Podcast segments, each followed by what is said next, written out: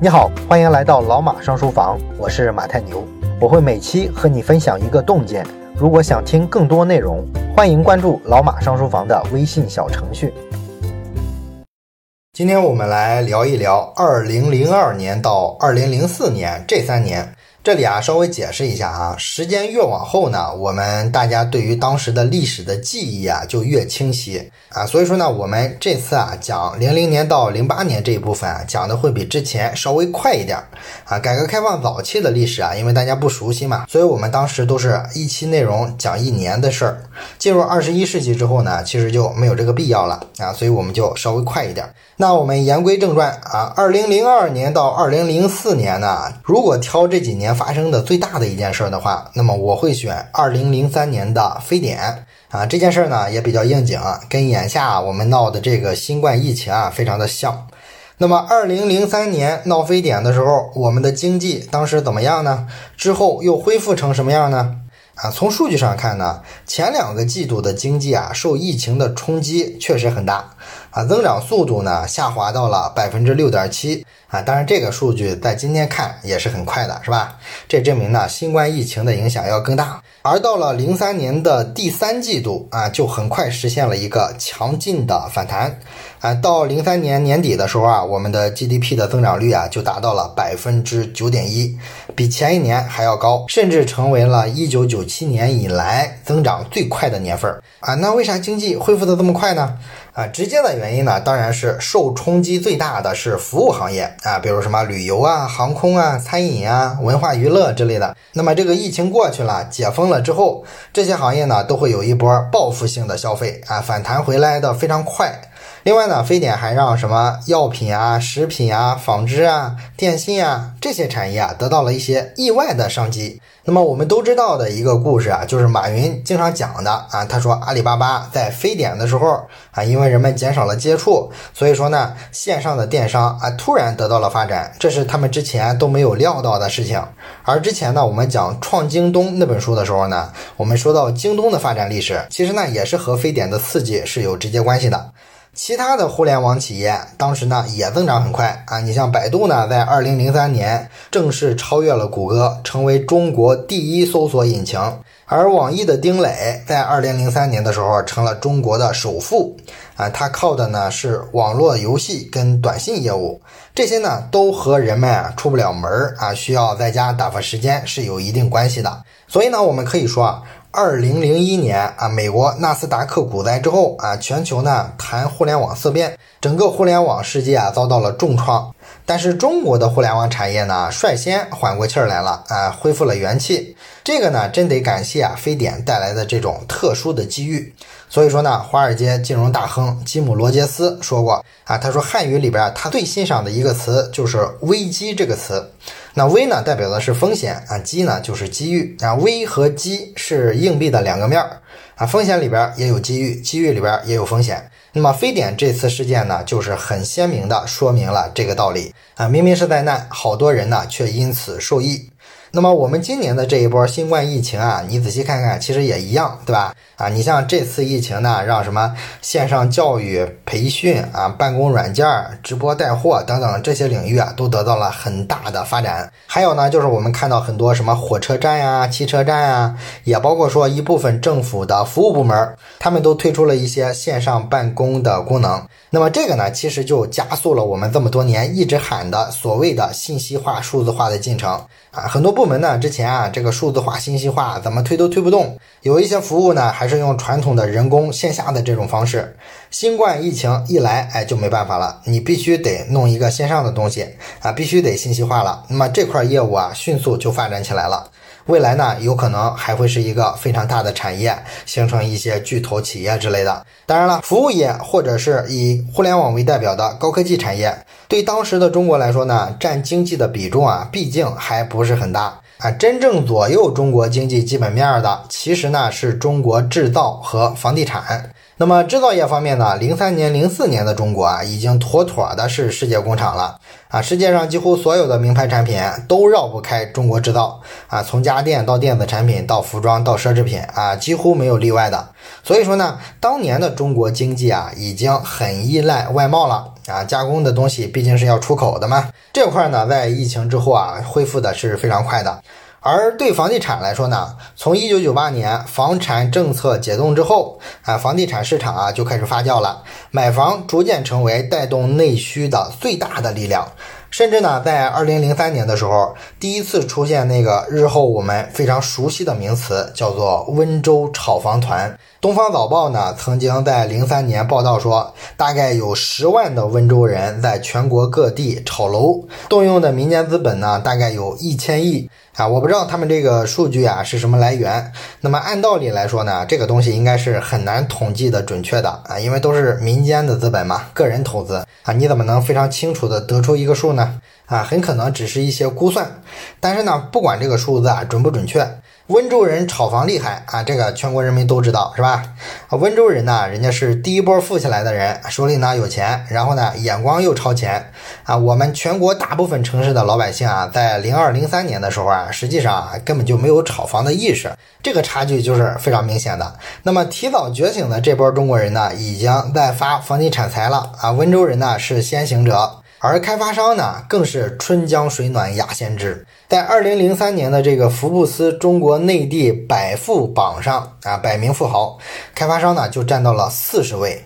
也就是说，那会儿啊就已经是这么一个结构了啊，这个是超出我们大部分人的意料的啊，我们没想到会那么早啊。至于说房价上涨的动力啊，其实这么多年的讨论，大家也很清楚了啊，有这么几个推手啊。第一个当然就是地方政府了啊，土地财政嘛，是吧？地方政府的财政啊，大头都是要依赖征地卖地的，所以呢，政府啊就有积极性去开发地产啊。左手呢利用权力低价征到地，右手呢再以所谓的市场化的价格拍卖土地给开发商，这个价差呢就构成了地方财政的主体。然后呢，地方政府啊拿这个钱就开始啊搞地方建设啊，什么搞一搞广场啊，修一修路啊，包括各种民生开支啊，当然也包括政府部门啊自己花。的钱啊，很大一部分都是这笔钱提供的，所以呢，我们可以说土地出让金支撑了中国大部分地方最近二十年的发展。那么，在政府这个最大的推手之外呢，开发商也是另外一个推手啊，这就是市场原因了。人家开发商得赚钱啊，得逐利啊啊，所以他就愿意去建房子啊，这个房价呢就容易被炒上去啊，里边有很多营销技巧是吧？啊，咱们买过房子的都应该知道。另外呢，老百姓呢也算是房价的推手之一啊。中国人的传统价值观讲究的是买房置地，而且呢，没房子啊，这个丈母娘啊不让你娶他家的闺女啊啊等等等等吧，像这些因素啊，媒体都说太多遍。了，不过呢，其实你仔细想想的话，还有另外一个推手啊，是被忽略了的啊，谁呢？就是被征地的村组织以及农民。啊，他们为什么算推手呢？虽然说媒体啊老喜欢报道啊，什么强拆强征是吧？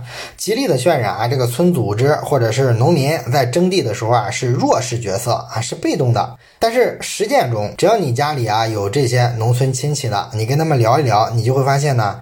其实一多半的村组织或者是农民，他们还是挺看重拆迁征地的这些补偿的啊。毕竟大部分人啊，咱们都是短视嘛啊。你给我一大笔钱啊，我就会很高兴，我就不管我长久的来说失去了一块地会怎么样怎么样。农村人一般都不太重视地，因为种地啊确实不挣钱。所以你去基层转一转，就会发现，哎，盼着被拆迁、被征地的，其实呢还真不少啊，甚至有可能是多数。他们的积极配合。也算是啊，让这个房地产行业兴旺发达起来的一个重要因素，一个重要推手啊。所以说，一个是制造业，一个是地产业，这个确保了中国当年年在后非典时代这个经济的基本面是稳的，是可以强劲增长的。甚至从二零零三年开始啊，各省市爆发了缺电危机，很多地方啊都开始拉闸限电了，啊，电不够用的嘛。那么以中国的发电能力啊，这个事儿就很罕见，是吧？啊，这个就反映出来我们经济啊当时发展太快了，企业的产能扩张的太多啊，用电量大增啊，以至于呢这个发电居然跟不上。那么产能扩张太快呢，还会造成原材料价格上涨过快啊，包括什么水泥呀、钢材啊这些价格涨得都非常的快。在长三角一带呢，还流传着一个“五个一”的说法啊，就是说生产一吨钢只需要投资一千万，一百万吨的产量只需要一年建成，一年呢就可以把所有的投资回收回来啊。这个说法我印象之前我讲过，对吧？那么这个事儿啊，在重工业里啊，原本是个根本不可能的事儿。重工业、重化工业，我们都知道，这些行业出了名的资金密集型，这个资金回收的周期非常长。那为什么会突然出现这种投资回收特别快的情况呢？啊，这就是因为缺口太大了嘛。啊，你这个价格涨得太快啊，利润空间非常大，所以很快就回本了。然后呢，在这个情况下啊，有意思的事情呢就发生了。啊，广大的民间资本呢，这时候都跑去投资重工业了。啊，我们国家的经济结构啊，在那两年突然变得有些重型化了。那么这期间出现了很多著名的企业啊，比如说我们之前在讲《大败局》那本书的时候讲过的戴国芳的江苏铁本钢铁，这个呢号称建成了年产八百四十万吨的产能。上海复兴的郭广昌也在宁波投资了十二亿美元。建成了一个年产六百万吨的钢铁工厂。四川的刘永行在包头投资了一百亿啊，建设了一个百万吨级的铝电一体化的项目啊，就是做电解铝的。然后，二零零三年的九月底呢，发改委啊，先后收到了浙江四十多家民营企业要求进行整车生产的申请啊，甚至是国有资本啊最为强势的石油领域，也出现了民营资本的一些试水的人啊。这一年呢，有一个叫。天发石油的民营企业获得了商务部颁发的全国成品油和原油进口牌照，哎，这成了唯一一个拥有这两个牌照的民营石油企业。那么，如果你对前面我们讲过的那些改革开放的历史还有印象的话，你可能会隐隐的闻到一股经济过热的味道了。哎，果然，二零零四年的时候呢，中央的宏观调控就来了。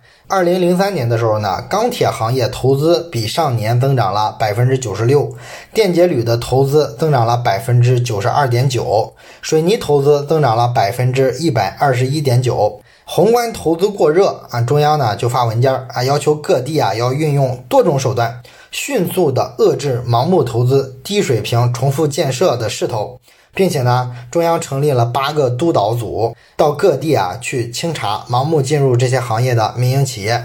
那么这个调控的结果呢，就非常的惨烈啊！像咱们之前讲过的，戴国芳的铁本就成了一个负面的典型，被杀一儆百了。我们之前讲大败局的时候也说过，铁本呢大干快上啊，很多手续啊其实是违规的，甚至是地方政府啊帮忙去违规操作的。那这里边呢，当然有戴国芳个人想做大做强的这个野心存在，也有地方政府啊希望上一个大项目啊弄点政绩的这种心态在。但是最后呢，中央的这个处罚非常的严厉啊，这里边呢可能更多的还是一种政治考量，就是你得杀鸡儆猴嘛。再之后呢，央行又提高了存款准备金率，把这个信贷政策也收紧了，贷款没那么容易了。这个呢又进一步打击了很多盲目投资啊，甚至是盲目投机的民营资本，也让当时不断上涨的房价跟生产资料的价格都受到了抑制。房地产呢，在二零零四年的时候突然进入了寒冬。啊，经济变冷了，经济变冷了之后，那股票市场就毫无悬念了啊，肯定雪崩嘛。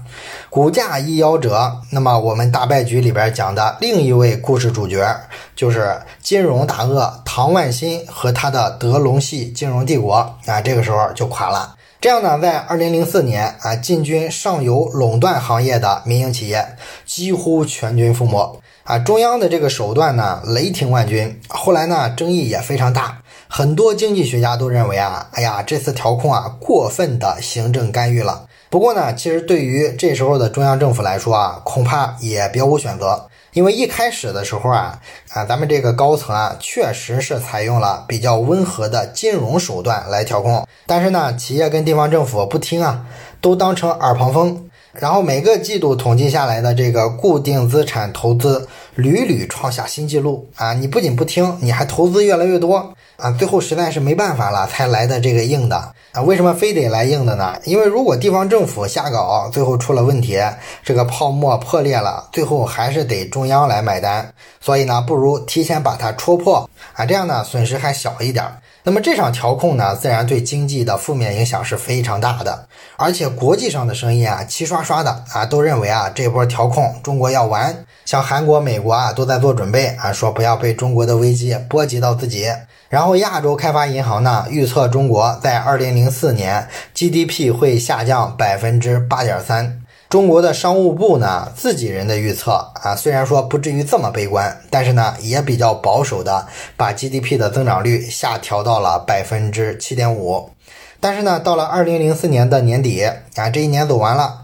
回过头来一统计，GDP 增长了百分之十点一，而且是一九九六年之后啊增长速度最快的年份啊，比前一年还要快。全社会的固定资产投资七万多亿啊，比前一年呢增长了百分之二十五点八。